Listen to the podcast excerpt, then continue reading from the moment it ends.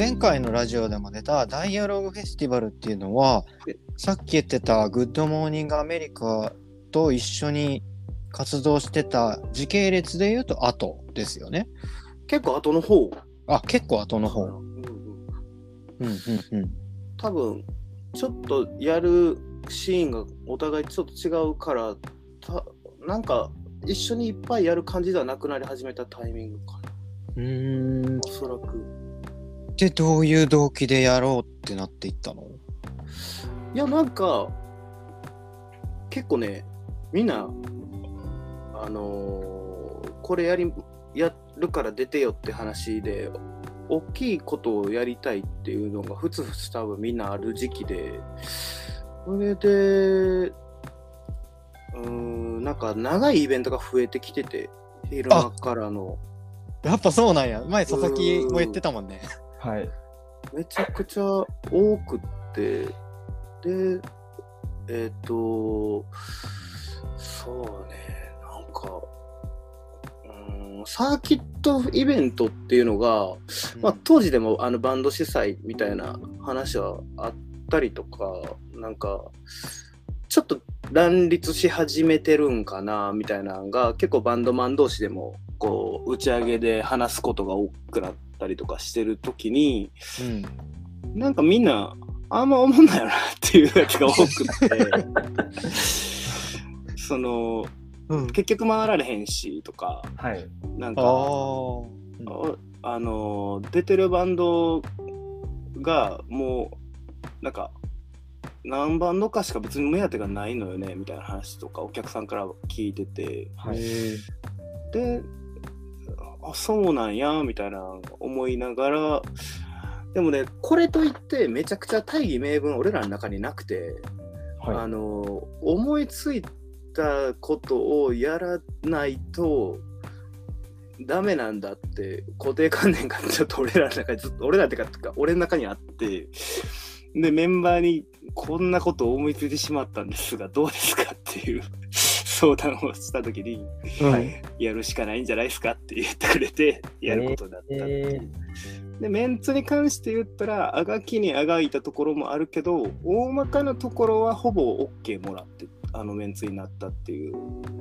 結構とんでもないメンツですよね。ね誰も売れてないもんね えーええどどういうコンセプトで集めたの？いやマジで友達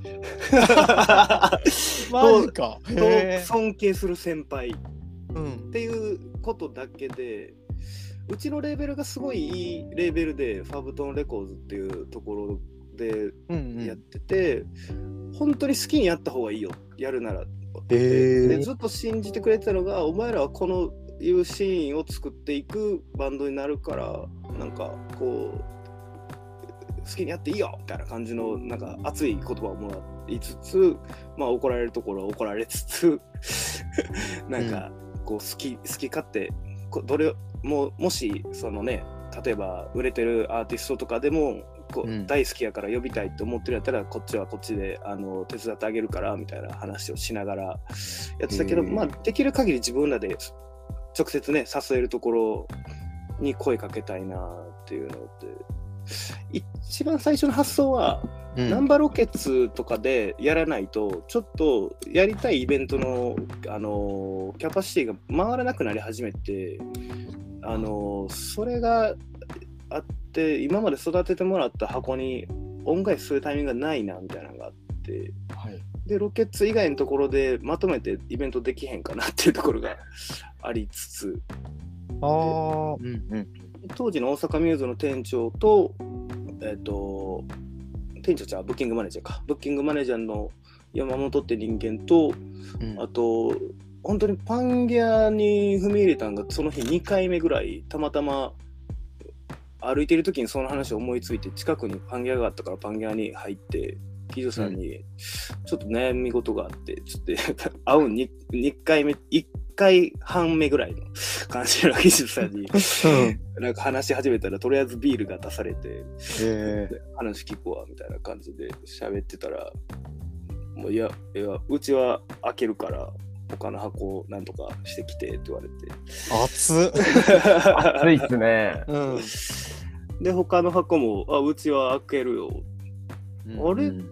日程すぐ決まってもうたなってなって、へ半年前やけどやるかみたいな感じで。あ、半年前に？半年ー半年。えーえ、えそれ2000何年 ?2010? 2013年開催のはずかな。へダイアローグは。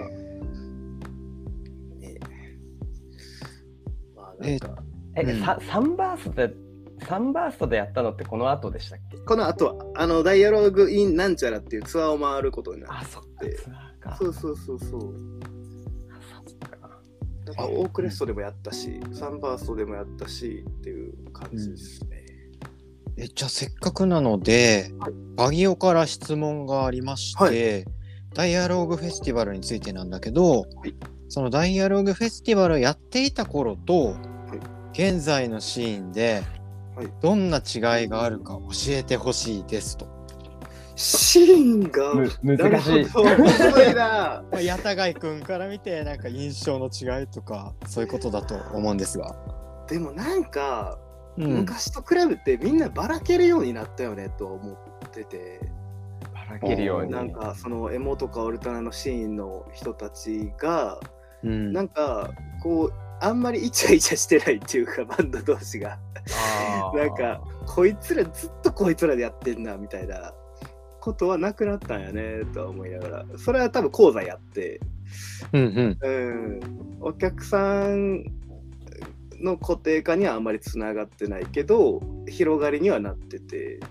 でいろんなジャンルとできてるから音楽自体がもっといろんなねあのこういうジャンルの音楽の、多分秀君よくあの書いてるエモとかを背景に持ちながら、うん。その違うアプローチが入ってるっていう今のあの、うんうんうん。音のね作り方って俺の世代からしたらすごいことやってるなって思うしこういう音楽生まれなかったやろなとは思ってて俺らがそのダイアログやってた時ぐらいのこうなんかこうみんながこの中でなんとか回していってみたいな感じの ノリだと多分できなかったなとは思ってて。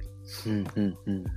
だから深く一バンドを好きになるお客さんはもしかしたら昔より減ってしまったんかもしれへんけどでもチャンスというか、えー、とそれはセールスの方じゃなくてその出会うチャンスっていうかお客さんとか、うん。その音楽が出会うチャンスっていうのは昔より増えてるっていうのが如実に出ててねうん確かになんかその感じはすごくわかりますね。うんこのバンド最高っていうよりかは、結構みんな好きなバンドいっぱいいてみたいな。確かにやっぱ情報がいっぱいあるから一つのバンドへの熱量が生まれにくいのかな。そうねまああと言うとえっ、と、働きながらバンドやるっていうのがスタンダードになっちゃなっちゃったっていうかなったのでまあライブの本数みんな減ったよねっていううん。感じ。あうん。なんかいいことやけどね借金ししてカードでババ抜きできるでみたいな話今聞かんなみたいな。いやいや。そうっすね。なかなかいないっすね。うん。そういうやつはもうなんか焦げついてカード作れないっすみたいな人もいないし最近聞いてて なんか炊飯器持ってツアーするとか聞かあないったあったあったああったあったなんかそれの流れでここれで、ね、あの脱線するんですけどなんかホームベーカリー持ってツアー回るやつが出てきたら面白いねって話なんかおしゃれやな。そうそうそうそう。なんかやっぱシティポップバンドはホームベーカリーで行ってほしいなって話。この間誰としてたんかなこれ。なんかそれめちゃくちゃ笑ったなと思いました。出張パン屋さん。パンパンはそんな安くないから。ちゃんとね練って発酵させてから焼くんですよ。そうそうそうそう。いやパン屋やからそれ。バンドじゃなくて。打ち上げワーゲンバスで、ワーゲンバスで。移動式のパン屋。えーあ、ごめんなさい。すいませんえーなえーっとそうあその当時と今のね、違いの。そうですね。お音楽的にはどう？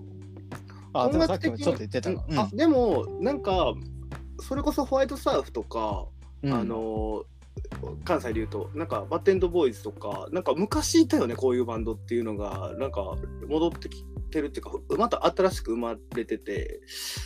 で、うん。い今時になんか転化してるようでしてなかったりとか。なんか、えっと東京とかやと最近ねあのそれこそアングレーツ周りのエモが盛り上がってたりとか、えっと横浜のラフトとかファーザーとかの界隈が盛り上がってたりとか。なんか見てて昔よりはこうはっきりこのシーン盛り上げようぜのアプローチが見えてるのは関東はすごいなんか相変わらず強いなっていう。うん。感じでもなんか大阪とかの方が強いイメージはすごくあったんですよ。多分その反動なんじゃないかなって勝手に思ってまして、あなんか僕は結構大阪のシーン、喧嘩キックとかのシーンとかもすっごい羨ましいなと思って見てて、なんかみんな仲良くて、うんうんうん。なんかちょっとさっき八貝さんの言ってたことと反対になるんですけど、なんかあの辺のシーンってもうあそこで固まって、確かに確かに。っていうのが、まあ、なんか良くも悪くもな面はあると思うんですけどでもなんか結局なんかそこってすごくなんかそこでつながったなんかこの熱い友情ってめちゃくちゃ強いんだろうなって思うんうんってて、うん。なんなんか東京ってそういうのって結構薄薄いからそこが弱点だよなとかって思思ってたりしてたんですはいけど。はいはいはいはいそうっすね。うんなんかあっこだいぶ特殊やと思うけど、はい。その け喧嘩キックとかホワイトサーフとか、はい。あのねそあのあのキリングタイムっていうあはい。いうんうん。ね、イベント、あれほんま素晴らしくて、なんかみんな友達、お客さんも友達で、なんか結構成立してる界隈があって、なんか、ああいうのはやっぱ大阪しか生まれんかなっていうのは、うんちょっと見てて思うかな。なんか、ね、それを東京に持ってきてほしいっていうのは昔からいっぱいあったと思うかな。うんなるほどですね。はい。で、東京はでも、やっぱ俺絶対数が多いから、ああはなりにくいんちゃうかな。あ確かにうんライブハウスの数も多いですもんね。やっぱり、あと、なんか、やっぱみんな、どっかしら、こう、売れに行く街やから、あ東京はね。東京は、その音楽で身を立てに行く街やからそのそれこそやっぱ情報をもみんな掘ってるやろうし今これが来るだろうってなったらそれがやっぱ流星してそこの流れをみんな作ってそこに乗っかる人もおればそのままねあのどっか行っちゃう人もいるしなんかギラついてるようでこううーんどなんていうか迎合していく感覚があるから、東京は。うーんなんかねそんなにがっちりやろうぜみたいなノリになりにくいんかな。うん。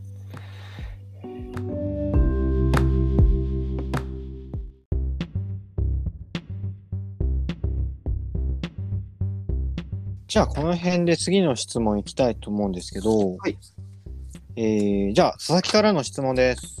はいえーこれまでバンド、まあ、ライアロイドシネマをやってきた中ではい大きな挫折ってありましたか？もしあったらどうやってその壁を乗り越えたか教えてほしいです。面接チックですいません。おー挫折はもうめちゃくちゃいっぱいあってえ、はいいっぱいあったんだ。うん。まず最初にえっとそうね一番最初にサウンド構築してくれてたドラマーが抜けたタイミングがあってはい。本当にどうしようか悩んだっていうか、その目指してた感じがそのマイナス・ザ・ベアとかのはい。音で、結構しっかりビートを叩けるドラマをこうなんか探してた時にたまたま友達のバンドが休止してやってくれるやつが同級生でいてですクレジットには一回も乗ったことない男ねんけどそいつがいなくなったタイミングがちょっとやばいなってなって。これでうん。次に入れたドラムがまあドタバタ系のドラムドラマーやったもんで どうしようみたいな。曲どうしようみたいななっあシンプルメンバーがいないぞと。てそうでまあ入ってあれよでなんか大きいレベルから話が来てでそれのなんか話を結構ずっとそのそことのやり取りをメインでライブのスケジュールを構築しなきゃいけない時期があってはい。なんか撮影をしたりとかはい。なんかやってあこのままいけるんかなって思ってたタイミングの矢先にちょっと会議の結果無理でしたっていう話になってあれきついっすね。でおーってなってうん考えればなんですけど、うん。基本的にうちはミーティングをしないスタンスでえー、そうなんですか。飲み会だけするっていうスタンスであのメンバーの誕生日やったりとかなんか最近はできてないけど、飲み会して音楽の話あんましないっていうかなんかこうずーっとこう話しててでそういう結構やばいってなったタイムだけ集まって喋るみたいなはい。感じででそのあのでかいレベルからの話がなくなったタイミングが喫茶店でこうねあのちょっと今回お話なかったってことでっつってあの、うんどうままあちょっとこの場はあの出しとくんでっつってその担当の人が あのレシートレシートっていうかあのあれ持ってこうせも喫茶でのお金を。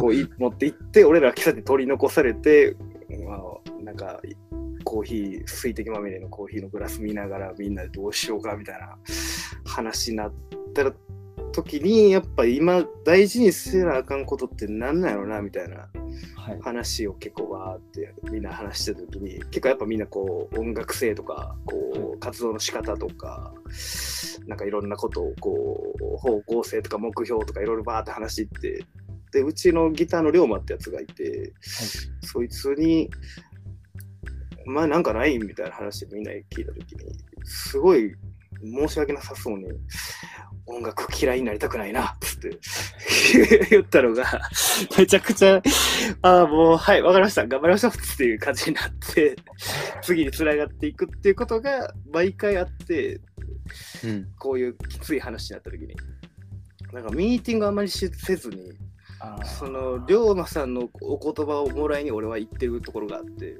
あ 龍馬さんのお言葉で乗り越えたの？ーいやでも俺はおいやでもめっちゃいい言葉っすよね。すごい、なんかしん音楽ってやっぱシンプルでよくてはい。やるうんうん。きっかけは、でも人間やから目標が生まれてやっていってるから多分こんな課題が生まれるっていうのがやっぱあってでも初心はやっぱ忘れたら何もこう一貫性が持てなくて思んなくなってきて結局仲悪くなってみたいなのがよくあるから俺らはずっと気をつけてるのがやんなきゃいけないことをいかに減らしてやりてえことをいかに増やすかみたいなのがあってはい。でやんなきゃいけないことってミーティングをすればするほど増えちゃってだからそこを極力減らして、うん。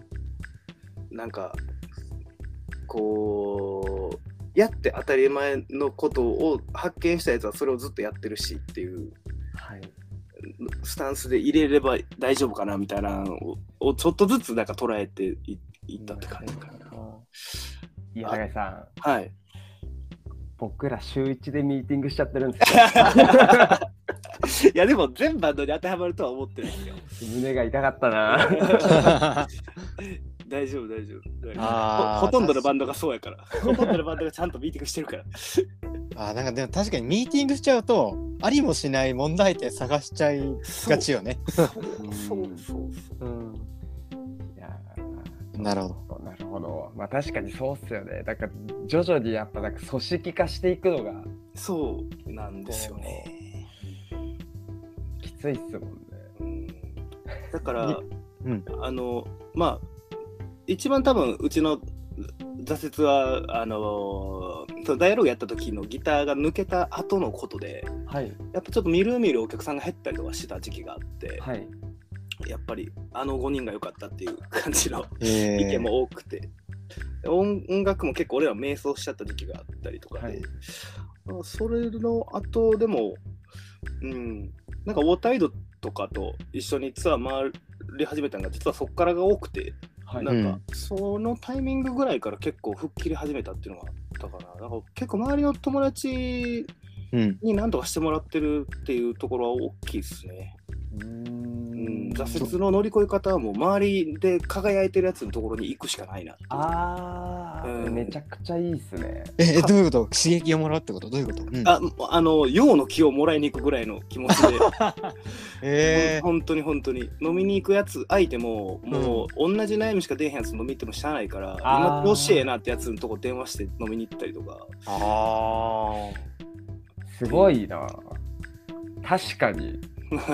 あ、うん。でもさな、なんかそういう時って、うんうん同じうまくいってないやつと傷そうっすよね舐め合いがちじゃん。あそうっすよね。でもそれも大事でめちゃくちゃやるしうんでもそれは俺からは誘わないっていうか誘われたら行くけどなるほど。俺から誘うのはもう絶対うまいこと言ってるやつのとこ行って相手される時間とかがあったりとかで、その悔しさをバネにしていくしかないからなんか打ち上げとか行ってなんかヘラヘラ行って全員売れてるアーティストとかって喋ることなさすぎて俺ほんまに一晩無言におったこととか ざらにあって辛いな。うん。それめちゃくちゃ辛いけどでもそれがめちゃくちゃ大事っていうかえ、えそれはえー奮い立たせる感じ？もう自分自身を鼓舞するためにうんなんかもう変態じゃないですか。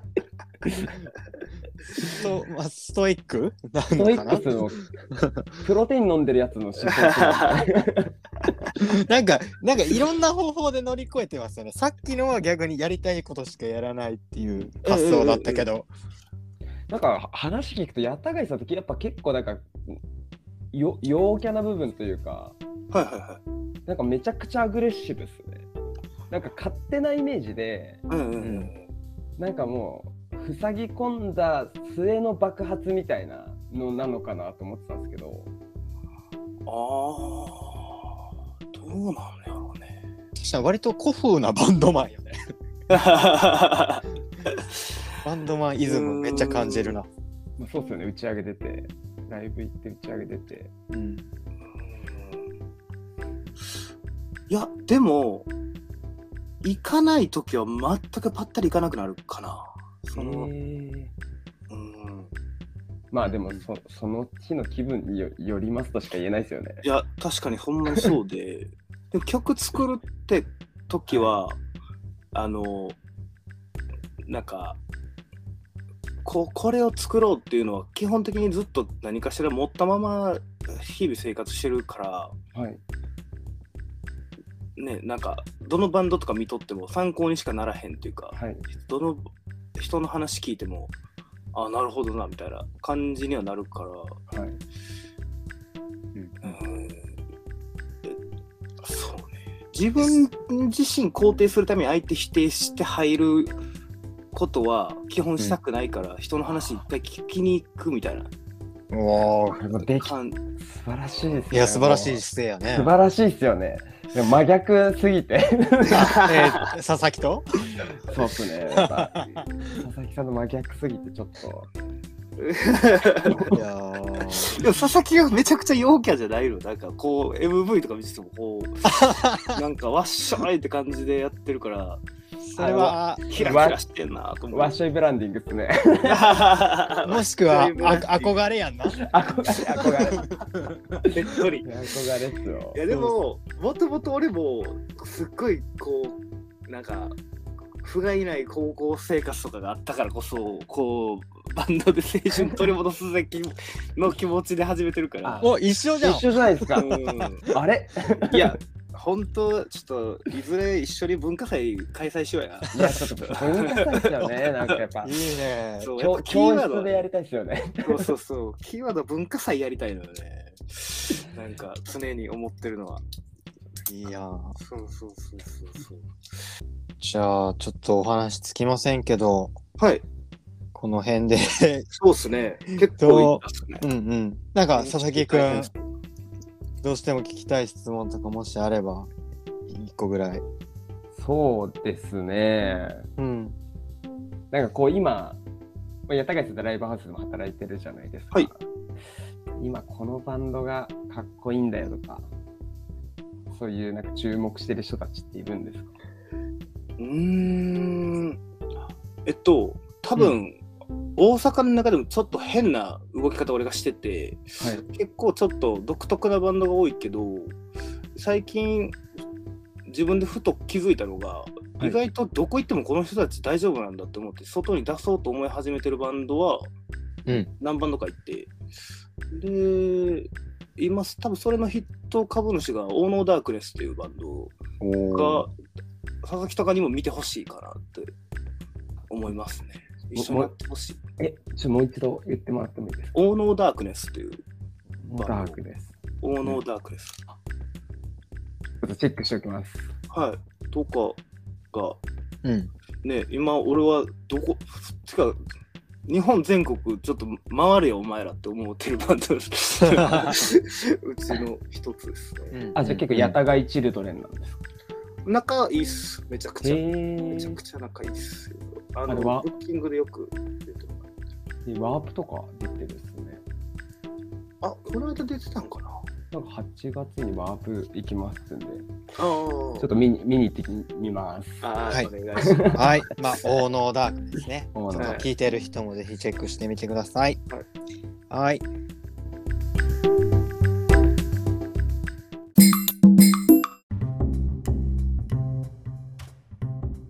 じゃあ、そんな感じでライアロイド特集だったんですけど、佐々木くん、じゃあ一言感想どうぞ。いやー、なんか、はい、ヤタガイさんの人となりも分かって、うん。なんかいいよ。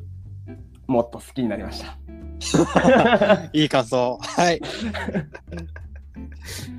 ありじゃがとうございますあ、はい。あじゃあ、八田貝くん、はい。せっかくなんで、ソーコアファクトリーでもいいし、八田貝くんでもいいし、ライアロイドシネマでもいいんですけど、告知とかお知らせあったら言ってください。